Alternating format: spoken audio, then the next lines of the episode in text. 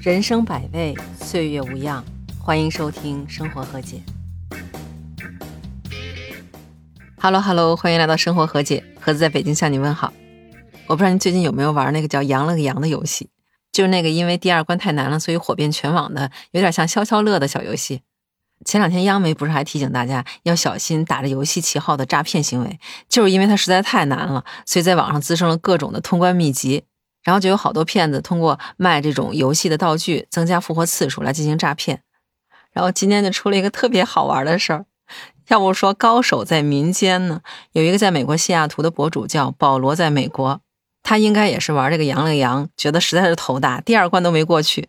这个人之前做过程序员，而且这个人特别厉害，他是哥伦比亚大学工程院的硕士，然后还是微软的产品经理。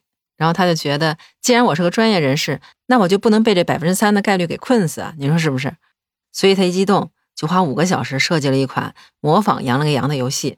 嘿，对，您没听错，他就花了五个小时，而且还给他起了一个特别响亮的名字。您猜叫什么？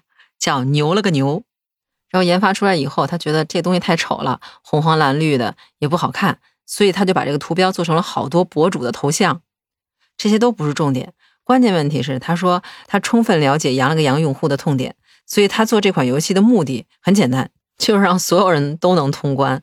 所以他设置了好多辅助的功能，有一项是能够无限的刷新。你不是玩不过去吗？你就不停的刷新，刷新刷新，总能找到他该找的那块儿。而且如果中间手滑了死了怎么办？没关系，他会跳出一个对话框，上面写着续命还是退出，你就点续命，他就可以继续再玩了。哎呦，不得不说，这人实在是太有才了。不过更有才的还在后面呢。他之前把研发这个软件的整个过程都录成了小视频，然后发到网上去了。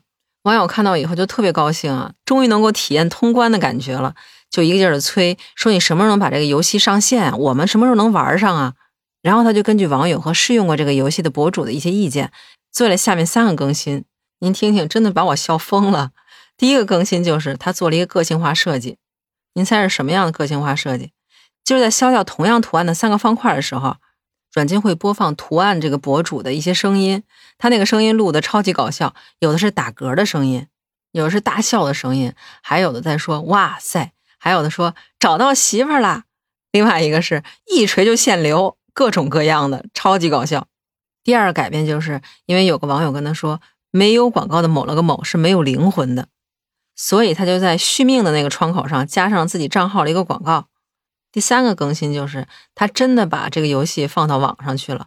他在美国花很便宜的价格买了一个专用的网址，然后把这个游戏设定为在不同的手机的尺寸下都可以进行宽度调节的模式。真不愧是微软的产品经理啊，这么贴心。然后您想想，您在这个网上能够玩这个游戏的场景，消掉之后，一个人喷打一嗝，另外一人哈哈哈哈大笑，这估计都不能在公众场合玩，要不然人听到以后都不知道什么情况呢。要不我说，官媒警告半天，还真不如像这位大神重新设计一款。您不想通关吗？来我这儿，牛了个牛，保证您能通关。哎呦，说到这儿，我真的好想去玩一玩这个游戏啊！真不知道它什么时候能在中国上线。哎，真是不得不再感慨一句，这民间高手实在是太多了。您就说还有什么是他们解决不了的问题吧？您玩羊了个羊了吗？第二关通过去了吗？我这人吧，玩游戏实在是不咋地，所以我就不尝试羊了个羊了。我现在开始无限憧憬牛了个牛上线了，我也要体验通关的感觉，要为北京 加一头牛。您对这个游戏有什么看法？也欢迎您在评论区告诉我，咱们在评论区接着聊。那这期咱们就聊到这儿，下期见，拜拜。